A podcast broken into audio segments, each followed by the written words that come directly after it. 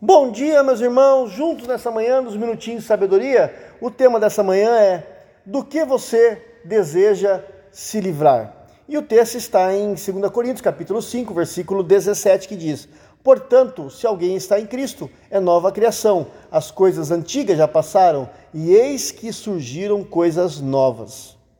Meus irmãos, em nossas vidas, passamos por momentos em que gostaríamos de nos livrar de algo, não é verdade? De algumas situações das quais nos metemos, ou até mesmo aspectos da nossa imagem ou personalidade. E é disso que a segunda parte do nosso texto fala: as coisas antigas já passaram e eis que surgiram coisas novas. Mas o que seriam essas coisas antigas? No fundo, meus irmãos, elas se resumem a três. Primeiro, é o domínio do pecado na vida sobre nós. A Bíblia ensina, meus irmãos, que em Cristo é como se estivéssemos mortos para o pecado, pois o poder deste foi quebrado. Ele não tem mais poder sobre nossas vidas. Assim, quando a tentação ataca, eu recorro ao poder de Cristo para resistir.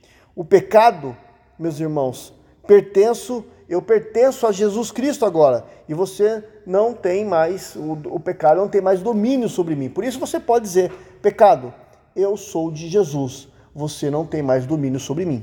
OK? A segunda coisa, meus irmãos, é, o poder do diabo. Na cruz, ele foi derrotado o seu domínio sobre o mundo, meus irmãos, foi destroçado. Por isso, quem crê em Cristo não precisa mais temê-lo.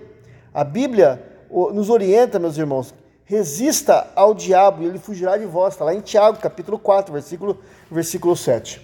Nós também podemos dizer, arreda-te daqui, Satanás, ok? Em terceiro lugar, a incapacidades pessoais. Às vezes nos sentimos é, temos sentimentos de incapacidade, de limitações que nos dominam, meus irmãos. Isso é muito ruim, mas em Cristo isso foi superado com a presença do Espírito Santo e seus dons. É Ele que nos capacita, é Ele que nos faz é, vitoriosos. Deus capacita, meus irmãos, cada crente em Cristo, equipando-o para a vida e para o serviço do seu reino.